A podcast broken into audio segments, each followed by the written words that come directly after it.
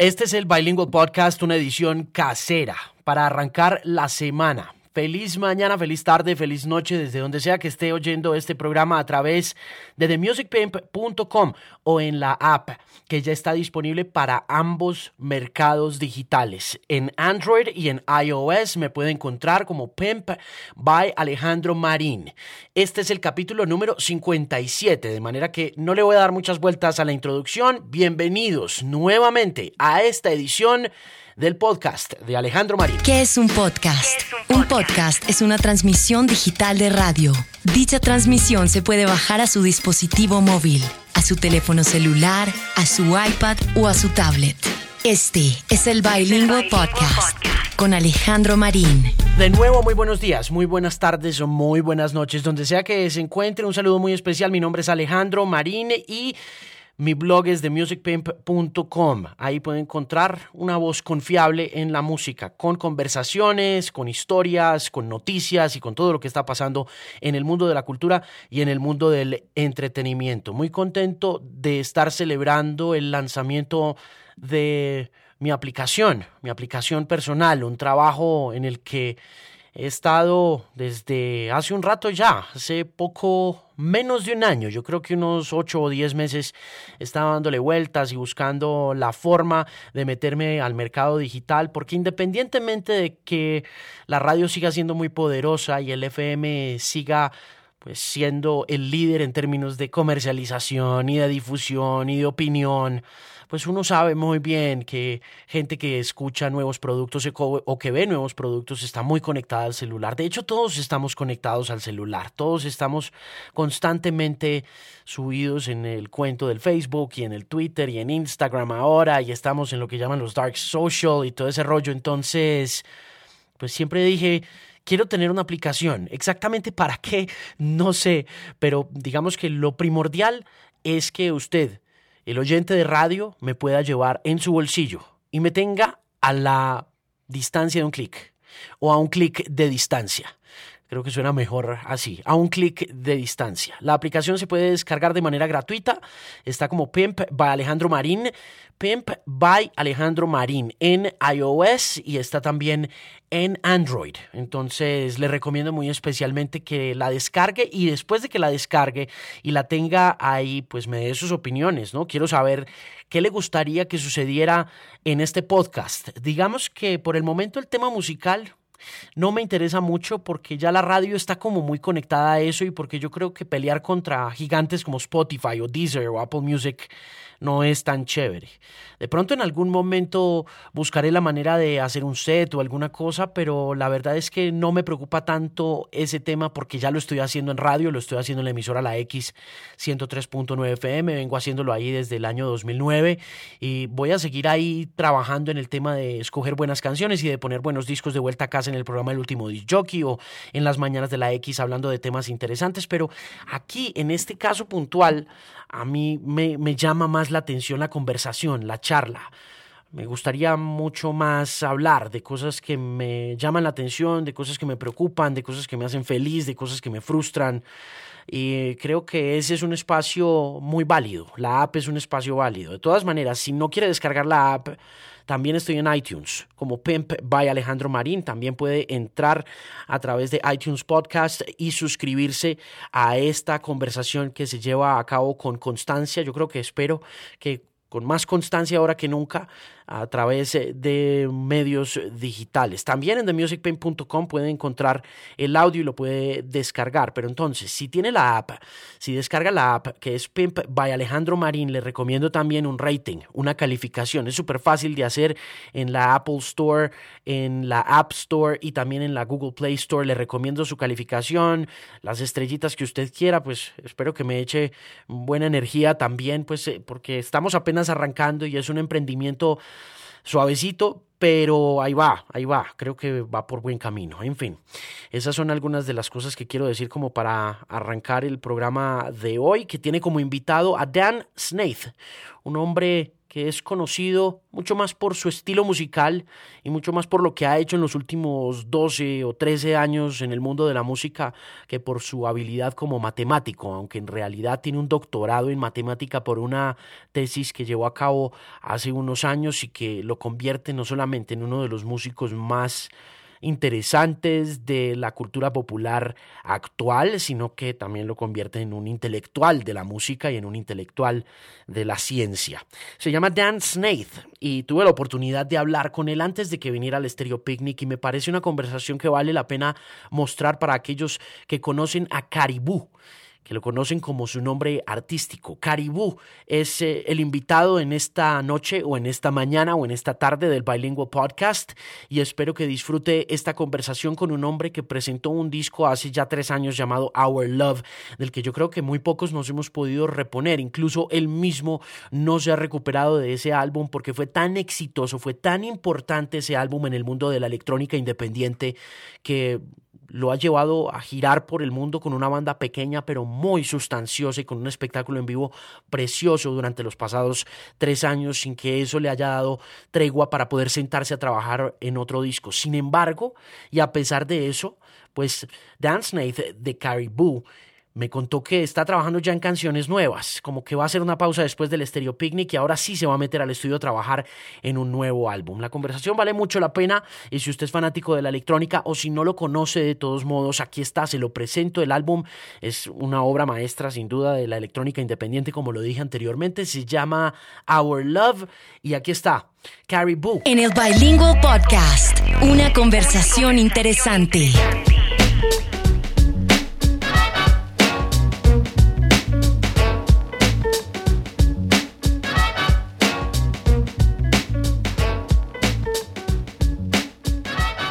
Hi, Dan. Hi, how you doing? I'm doing fine, and you? I'm doing great, thank you. So you're in Britain. Uh, yeah, I live here. This is I live in London. How long have you lived over there? Uh, since 2001. What's that? 16 years now. Wow. Yeah, wow. Quite a while. Yeah, indeed. What have I, you? mo- I'm, I moved over here to study and then stayed on. What did you study? Uh, I did a mathematics PhD actually all those years ago. So what? So why did you get into mathematics? That is uh, that comes from my family. My dad was a mathematician. My sister's now a math professor. Her husband's a math professor. My mom was a math teacher. My granddad was a math teacher. It's everywhere in my in my family, and it was always something that I enjoyed as well. Um, but I always, I think I always enjoyed music more. I was, you know, ever since I was a little kid, I was obsessed with music.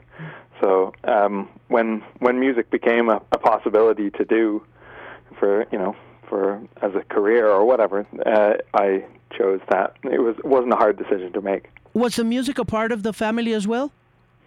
Yeah, actually, it was. Um, my dad played uh, acoustic guitar and violin and uh, various other instruments, and we all there. There was always music around the house, and not so much. There wasn't so much of a culture of listening to music. I I don't think I learned about too much uh, recorded music from my parents, but just playing music and.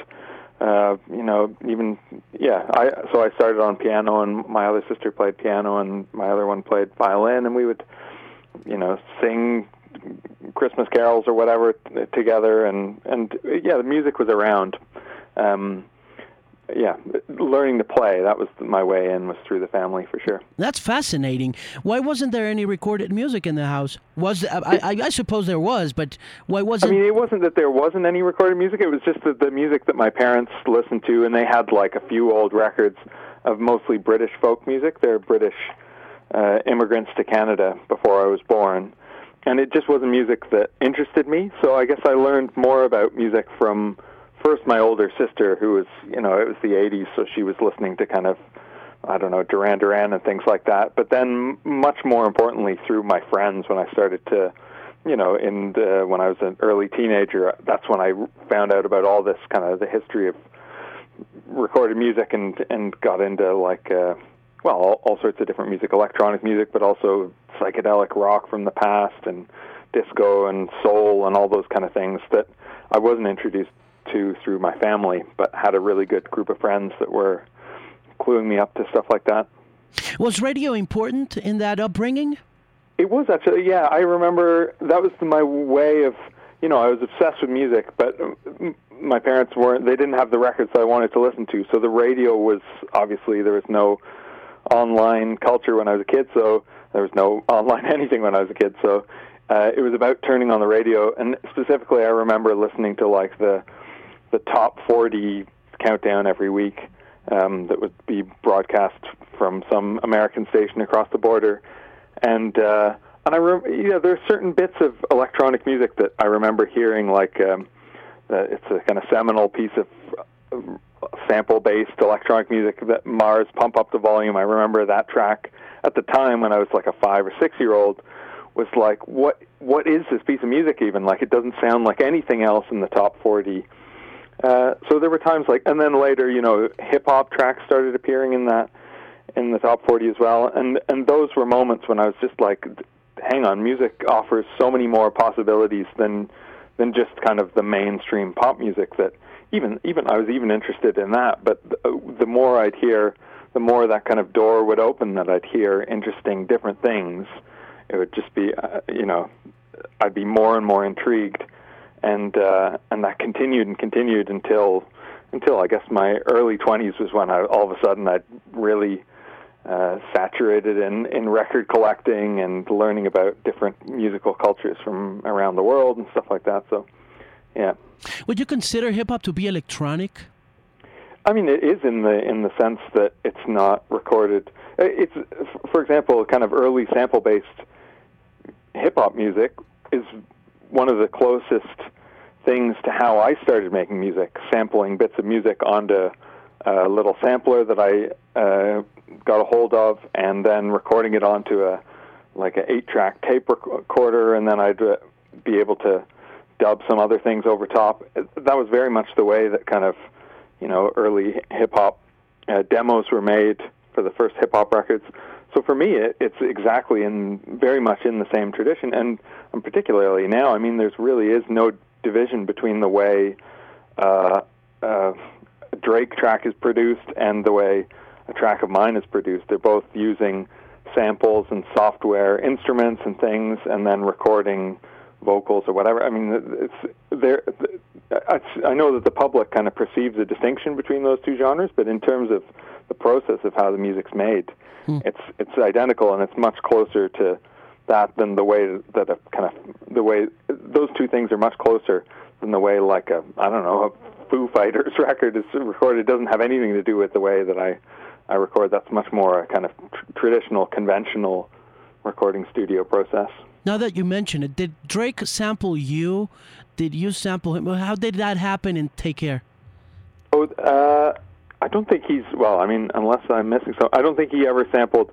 He sampled uh, friends of mine. He's worked with uh, Jamie he, XX and uh, okay, I think okay. sampled the XX, but n- not my music. No. Oh, okay. I thought he had used something because I think I don't know. I may have listened to something in the Our Love album that sounded very much like something Drake used in Take Care, but I may be wrong. I mean, uh, I I wish he'd sampled something of mine because it would have been. Uh, I mean, that, it would have been financially beneficial if he did, but uh, his the, the, the kind of his sound, that kind of woozy R and B sound, was actually one of the things, alongside some other influences, that ended up in going into Our Love. It's kind of um, because it, you know, to me, when I hear that music, it shares as much in common with Boards of Canada or Warp, kind of ex- uh, the Warp record label, experimental electronic music, as it does with, I don't know, Jay Z or whatever. It kind of brought it. It does bridge that world. So, so it's not a surprise to me that he's sampled friends, you know, the XX or worked with producers that are friends of mine and things like that. Um, it's not a surprise to me really that those two worlds are kind of being bridged. Some some of my friends have produced for Kanye and things like that. It's it makes sense to me that those worlds are getting closer together all the time. But not for me personally. I haven't worked on any um, mainstream hip hop records or anything like that. When you started working on music, what was the first instrument you got in, you got your hands into? Um, well, I I mean the first instrument I learned was piano, and that's the main instrument that I play. Synthesizers, keyboards, anything with a a piano kind of layout of the keys. Um, and that's that's always the thing that I come back to. It's the way that I think about music and understand harmony and melody is thinking about things on a piano keyboard. But before even, I mean, I, I, I guess I was that kid that my parents couldn't stop me drumming on things, or they couldn't stop me banging on pots and pans, or drumming with my knife and fork on the table. They were, you know, it was kind of would drive them crazy. I was just always, um, always trying to make music and hitting things and and uh, it was always obvious that so they eventually they got me a little toy drum kit as well which and so piano and and and um and a little toy drum kit were the things that I spent all my time doing um yeah and and I still I mean the rhythmic kind of percussive sound side of music is is such a big part of the, what I'm interested in and uh yeah I couldn't imagine a world without a you know a, a, a I grew up with a piano in the house, and the minute we we got a place, and I had we had a we have two little daughters now. I was like, there has to be a piano in the in the house. It's such a central part of I don't know the culture of growing up. That, things that made me happy, the things that I've enjoyed in my life. That um, yeah, I'll always want that to be there. And when you started collecting records, what were the first uh, records you got your hands on? Well, it was again, it was um, through hip hop through sample based hip hop um, music. So I'd be listening to a Gang Starr record or a Wu Tang Clan record or a De La Soul record or whatever, and I would think, and I would need to find out what are the samples that they used to make this record. And then because records were cheap back then still, you know, I just, my friends and I would go when we were, I don't know, 12, 13, 14, 15 years old, go to like the flea market or the uh, kind of um, uh, uh, charity shop, the, the kind of secondhand shop, and buy look for those records that had been used. They have a, a an open drum break. You know, you could hear the drums playing by themselves at some part of the song. So I guess that's how I got into, and that that leads you to, obviously, to James Brown and to funk music and soul music and disco music and all those kind of things. So that's the way that I got into it, and then from there into uh, psychedelic rock music. It was through finding out what what are those records that the my the kind of hip hop producers that I looked up to had sampled to make the records that they made, and and they'll uh, you know I've made a lot of sample based music, sampling old rare records over the years, and uh, and and so that's that's how I got into making music as well. Yeah, uh, what's your take on hip hop nowadays? I still think it's. I mean, for a while, there were some years when I I was more interested in other things. Yeah. And certainly, I don't really make music that relates. You know, I, I it's it's the music that I make is quite different in some ways from hip hop music, and I'm more connected these days to kind of house music culture and techno music and that side of things. But it's still for me the a super exciting area for new ideas in music production, and I, and I'm the kind of guy who's always listening to the instrumental part of the record, the production, the producer rather than the lyrics. I I kind of have a total blind spot for lyrics. I don't even hear them. Um, I'm always listening to what the producer of the instrumental track is doing, and and for me, it's that's come uh, mainstream hip hop and also underground hip hop these days is where I hear the most new ideas. It's like the, the turnover is incredible. There's so much music being released. There's so many kind of young producers, teenagers, whatever, making tracks that um, that are bought by somebody to rap over or whatever. It, it seems like a really fertile area for ideas. Yeah. Um, and so it's something I always have have my ear to the ground. I find it hard to keep up with all the things that are going on in the way that I would like, but um, it's definitely a source of inspiration and new ideas. Your uh, family background is is all about you know like you said before, um, playing instruments and maybe performing them, and then uh, recorded music background wasn't as interesting for you as it as it may have been for many of us who just were you know I, I was brought up in a home where my my father used to play the guitar right, and I used to like be be connected to him in that um, in that way but yeah. but my family did mm, mm, grow up on on a lot of recorded music. Like my mom mm-hmm. and my dad, they each one of them had their particular record collections and the whole thing. And I think that I learned a lot more about music from the recorded side of things than from the performing side of things. And I guess that's why I ended up in music radio, you know, like, yep. and, and, and then, you know, it happens to you that uh, you, you are more of a performer ever since you were a kid. And then as you grow old or as you grow uh, into, you know, teenage years and stuff, maybe you, you, you find yourself with the recorded music uh, environment. But my question is, um, uh, how do you connect both sides of that equation? How, how do you make uh, those two things happen when you don't have a lot of background on the recorded music side, but you have a little bit more of experience on the on the on the performance music side, and then you wind up in, in the noughties, you wind up in, in the 2000s, you wind up in the era of of disruption and digital anarchy, and you know publishing music uh, for, for people to actually share and, and mm-hmm. give away for free and at the same time just become successful. But you have to do both things really well. Yeah, I mean, I guess for me, it, it, it happened in, well, it, it seems natural in retrospect anyway. I, I kind of learned about uh, playing the piano and learning theory about how music works, you know, the nuts and bolts of how melody and harmony work, um, first meant that and and it wasn't that I wasn't excited by recorded music. I, I became massively obsessed with it, but maybe a bit later than other people. It meant that when I encountered that excitement in recorded music, my first instinct was like, well, how does this work? How do I? What chords are these? What sounds? How is this being recorded? How is this being made?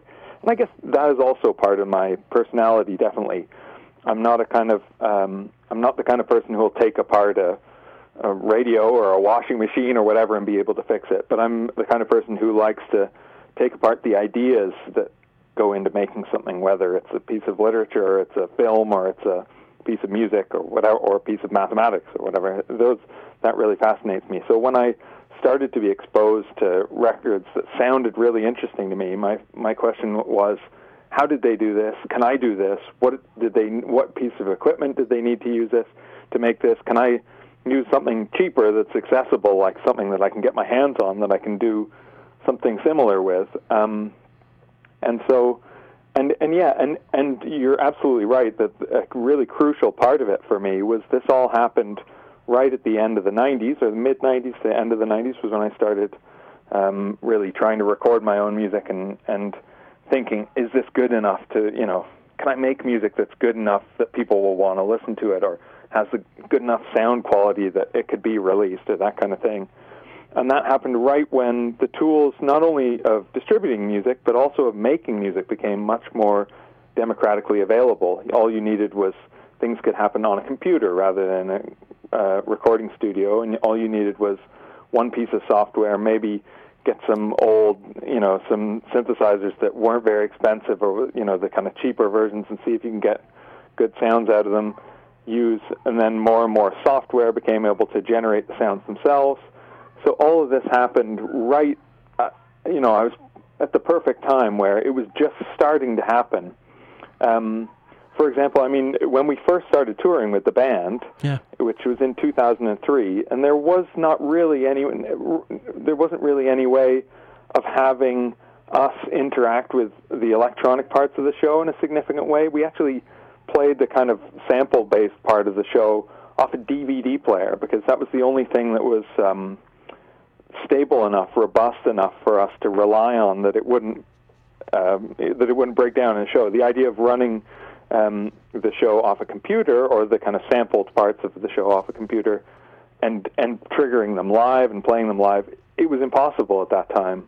A few years later, I mean, literally a few years later, four or five years later, all of our all so much of the show takes part takes place inside a computer, but we're playing it all via a keyboard, or we're triggering it all by hitting a button, or we're changing the order of the song, or we're changing the tempo of the song. Everything is totally uh, adaptable, and we can change it on the fly, controlling, uh, you know, a computer that's kind of the brain of the of the show in a way that just wasn't a possibility at all. You couldn't. There wasn't really an ability to have live electronic and acoustic instruments interacting in the way that is that's that's what our show is you know drum kits and guitars and keyboards and everything triggering um, the electronic parts of the show that are happening So uh, I really feel like I've been so lucky to be in that in that time where things changed so rapidly and changed the way that music was distributed and also the way that music is performed and recorded. How many people are there in the band with you? So there are four of us in the band on stage, and um, I mean, yeah, there's uh, I'm uh, there's a drummer and I play drums sometimes. I I sing, and there's another singer, and two of us playing keyboards, and one of us playing bass guitar. Another, I mean, this is listing lots. It sounds like there are lots of people here, but we kind of switch between playing different instruments all the time. And some of them are, are just conventional, traditional instruments, like an electric guitar going through some effects pedals. And some of us are playing drum pads and uh, you know a drum kit with a, a drum pad attached to it, so that that can trigger some sampled sound. Um, and it, it really feels like the you know, when you watch us, it looks like a, a normal, quote unquote, normal band playing live. It doesn't look like somebody standing behind a laptop. You don't even see that there's a laptop on stage. Um, but the, the electronic elements allow us to do so much more than we would have. It's kind of expanded the possibilities of the way we can play and interact live much more than if we were just standing up there with conventional instruments. So, yeah, yeah it looks like a band, it sounds like a band, but it also sounds like there are electronic elements and, and parts of the show as well. And when you composed Our Love and produced it and put it out there, how many people were involved? For the record, it's uh, just me uh, that have always I've always recorded the records, but the the other people that were involved in Our Love weren't the people in the band. Actually, the the, the live show is it's always the same band. It's always the same four of us, and we have kind of equal input into that. But on the record, it was me, and then Jessy Lanza sings the track Second Chance on the record, and Owen Pallett uh, does the string arrangements on a few tracks on the record. Um, and they don't, they're not part of the live performance. The live band is a group of musicians that we've toured together for a decade or more now. Mm-hmm. Um, and, and, and it's usually just me that makes the records, and then we reinterpret them to do the live show. How long does it take you to to get all those ideas together? Because you know you mentioned the Foo Fighters and how how, how the Foo Fighters are a totally different uh, setup in, in terms of pop music or rock music or whatever you want to call it. But then again, you, here's here's this piece of work that's an entire body of work built upon one person's inspiration. Like, and, and then there's a whole bunch of stuff going on in our love. I mean, it's such a deep album. It's, I well, mean, thank you. Yeah, you're, you're, you're welcome. I mean, I, I bought this record in Paris in 20 at the end of 2014 and and it's like one of those beautiful experiences that you really um once you tell me that no other people were involved, you say, "My goodness, how do you how do you organize the whole idea? You know, how do you put it all together, and how long does it take to to actually I mean, get it out there?" I mean, that's really a good question for me too. I I'm not sure. I always, when I'm starting a new record, I think, how how do I get from here to having a finished record? I, I mean. In some ways, that sounds ridiculous. You just write some songs and you record all the parts and blah blah blah. But it always you know, the, the I guess the first steps to making a record, when I first sit down and and try making a track, the beginning is so amateurish. I listen to it and I think this is no good. It's terrible. You know, the first thing that I try and make, it's not like I'm some you know person that can sit down and like I don't know Stevie Wonder or something who can sit down and anything that they do is amazing. It's more that I I make hundreds and hundreds and hundreds of little ideas for tracks and then I take the ones that come out turn out best, and I maybe take part of one and I add it to another one, and I combine them, and I sift through all those ideas that I've kind of just generated loads and loads of ideas, and then kind of um, sieve through to get the best ones. And eventually, it, t- it takes like a year or a year and a half, uh, something like that, of being in the studio every single day. Well, any five days a week anyway, um, working on ideas, and it just gradually sort of, sort of starts to take shape. And it's not a process that I I just have to trust that it's going to happen, and I keep um, that I keep working away at it, and eventually it'll kind of coalesce into an album at the end of it. Um, so it, it's funny. It's it's something. It used to make me really anxious because I I used to think, well, will it ever happen again? You know, I managed to make this first album, but will I be able to make another album? Uh, and I guess I've made seven albums or something like that now. So now I have more faith in the process that I'll just if I just keep messing around and making ideas, which is that's the thing that I'm happiest doing anyway. It's what I love doing is just sitting around, sitting down, starting from scratch, seeing what I can make. And if I do that enough, and if I can keep applying myself to the the ideas that come out of it, and thinking, well, what what are the best ones? What ones fit together to make something bigger? Eventually, eventually, an album seems to pop out at the end of it, and I kind of don't understand the exact ins and outs of how that works, but it somehow also seems it seems that that process captures something about my life. When I look back at Our Love or the albums previous to that, they really are kind of a time capsule for me of what was going on in my personal life, of what was going on in uh, the our touring life as a band, or the world, you know, they, to, to me they're kind of like photo albums almost. I look back at them and they they kind of distill lots of stuff that was going on in my in my life into them. And and as you look back on that, and I was just going to ask you about that. Um, once you get there, once you kind of perfect certain areas of your craft and feel comfortable in your own skin, working on all these bits and pieces and turning them into an organized body of work. You you get to can't do without you, which is something like in Colombia, in South America, where you guys are coming to the picnic.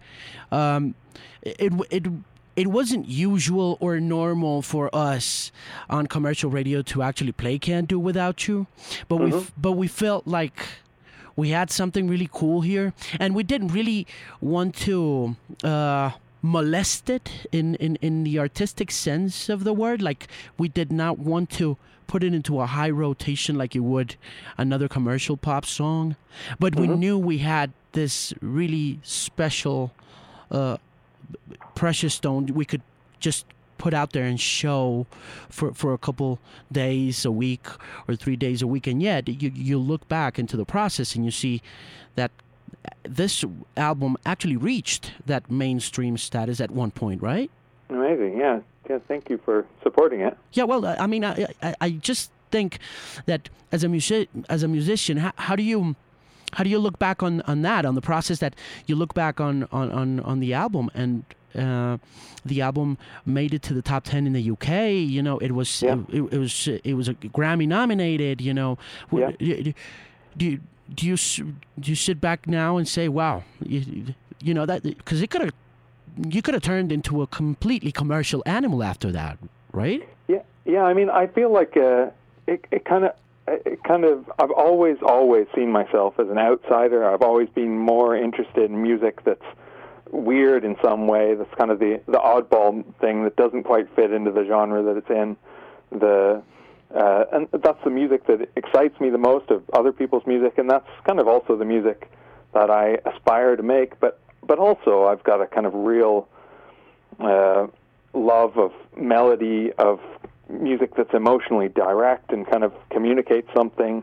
I've got a want, a yearning to make music that connects with people, and particularly with uh, our love with Can't Do Without You. It was about not only about um, it was about wanting to um, make music that we can play and connects with the uh, the people who are watching the show. Because over the years, I feel so grateful to the audience that has gradually built up around the music that I make and that we play.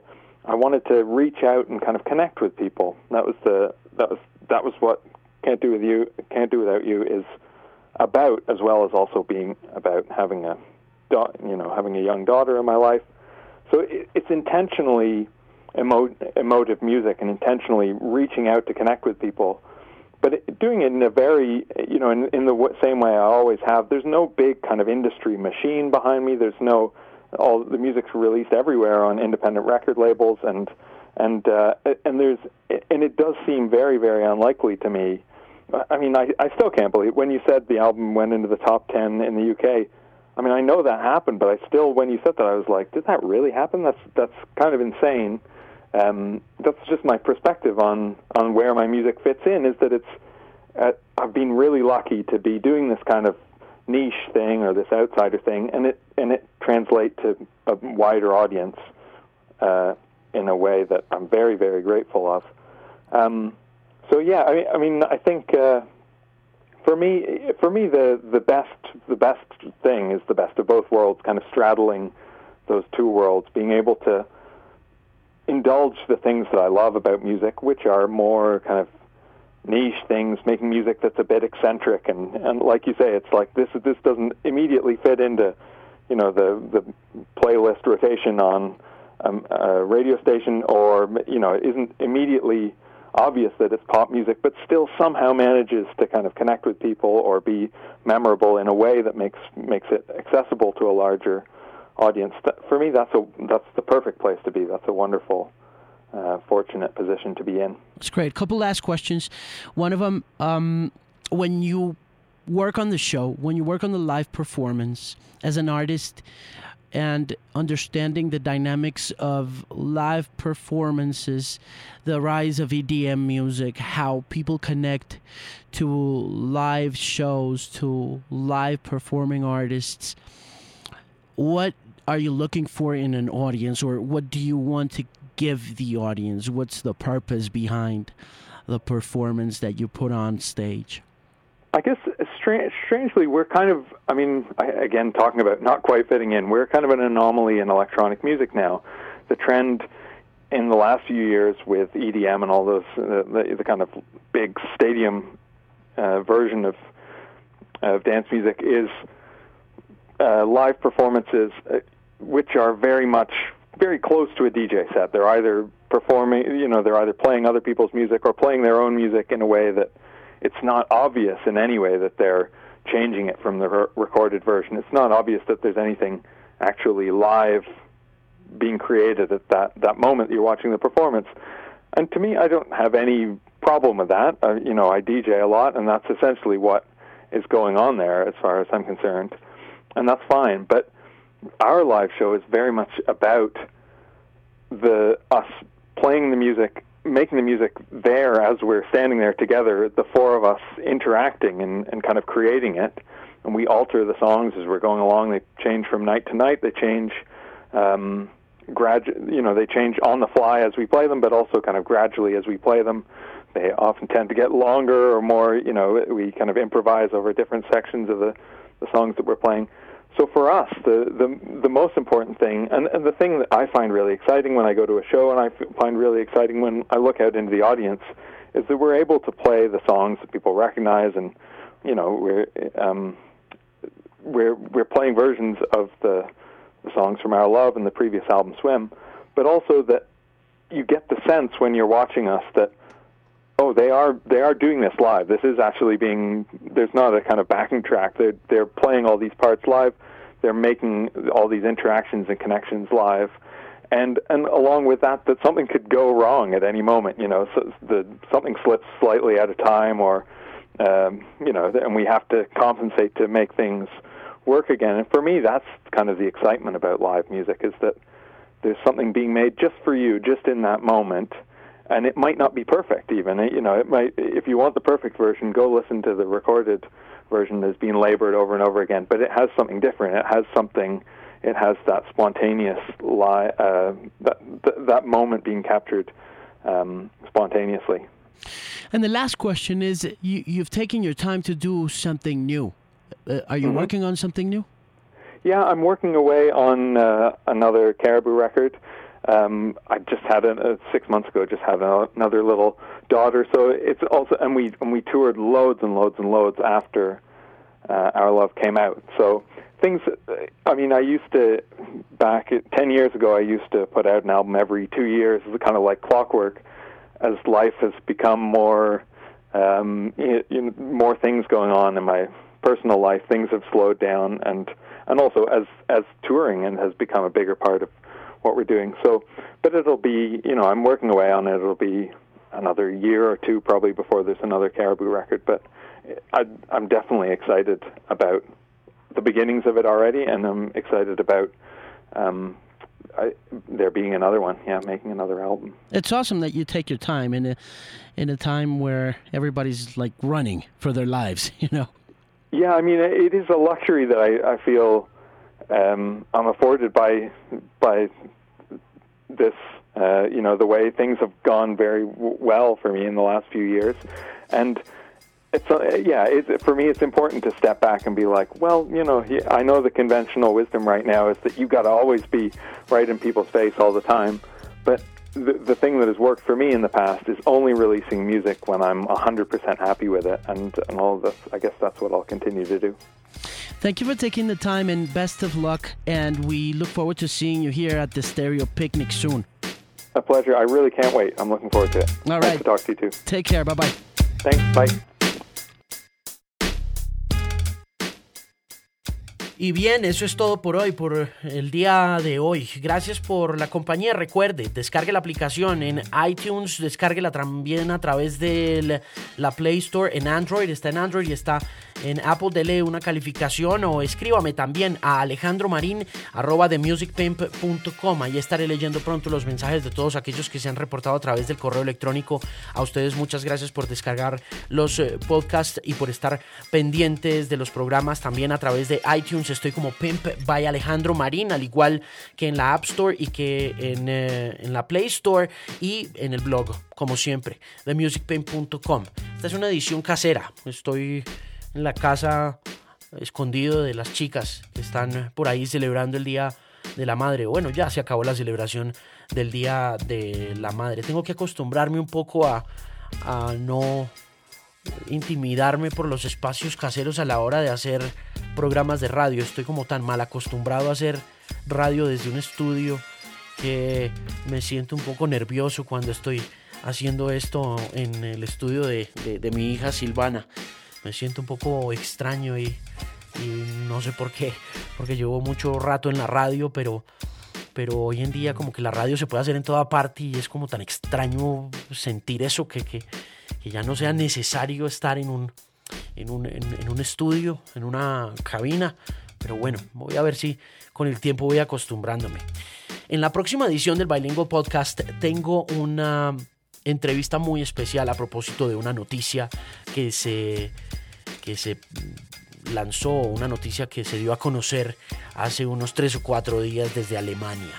Y es la muerte del formato del MP3 muchos que escuchan el programa El último disc o que me oyen en Mañanas X o que siguen el blog saben que tengo una obsesión con el tema del sonido, con el tema de los formatos, con el tema de entender verdaderamente qué es lo que ha sucedido con la compresión digital, qué tan cierto es que le ha hecho muchísimo daño a la música más allá de la gratuidad, más allá de lo comercial, más allá de que ya no se vendan los discos por culpa del formato del MP3, pero tengo siempre esa curiosidad y tengo esa obsesión. Tengo la obsesión de saber exactamente qué hace al vinilo tan fascinante, qué lo hace tan especial. Soy coleccionista muy recientemente, pero, pero siempre he estado como averiguando y preguntándome a mí mismo por qué estoy comprando vinilos, qué es lo que me gusta de los vinilos, por qué estoy obsesionado con ellos, qué me gusta del audio de alta fidelidad y qué tan cierto es que el MP3 es perverso para aquellos que disfrutamos la música digital y qué tan cierto es que aquellas cosas que nosotros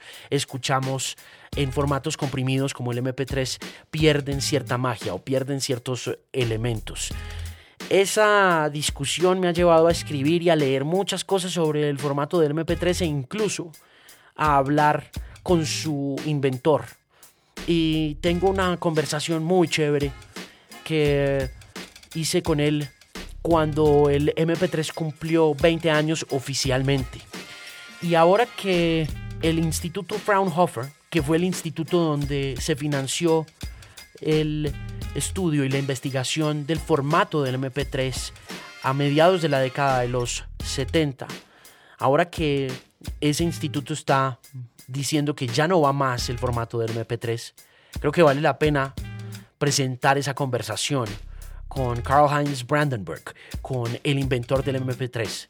Entonces, eso será en un próximo Bilingual Podcast que espero publicar esta semana sin falta y que espero que usted escuche con detenimiento porque hace parte de esa fórmula bilingüe de este programa de audio digital, de audio en internet, que es eh, hablar un poco en español y hablar un poco en inglés también, porque el mundo pues es supremamente global y muchas conversaciones que se tienen alrededor de la música, de la cultura, de la tecnología, de la ciencia, del arte, de absolutamente todo también se producen en inglés. Entonces espero que me acompañen en esa aventura de descifrar y de escuchar al inventor del MP3 en la próxima edición del Bilingual Podcast que como les digo pueden descargar a través de las apps. Estoy muy orgulloso de las apps. Qué pena darles tanta lora con el tema de las apps, pero estoy muy orgulloso del trabajo realizado y quiero agradecer muy especialmente a una persona que me ayudó en la búsqueda y en eh, la consecución de los insumos y de los recursos tecnológicos para poder poner la app en, eh, pues a disponibilidad de los mercados digitales de, de Apple y de Google. Quiero agradecer a Jonathan Daza, que está de cumpleaños. Feliz cumpleaños, Johnny. Happy birthday, Johnny. Thank you very much, man. Él fue el que más me ayudó en todo este tema de la búsqueda de la app y estoy muy agradecido con él por estar muy pendiente. La app es Pimp by Alejandro Marín. El blog es themusicpimp.com y yo, Alejandro, se despide de ustedes en esta jornada de radio. Nos escuchamos en una próxima edición del Bilingual Podcast de The Music Pimp. Una voz confiable en la música.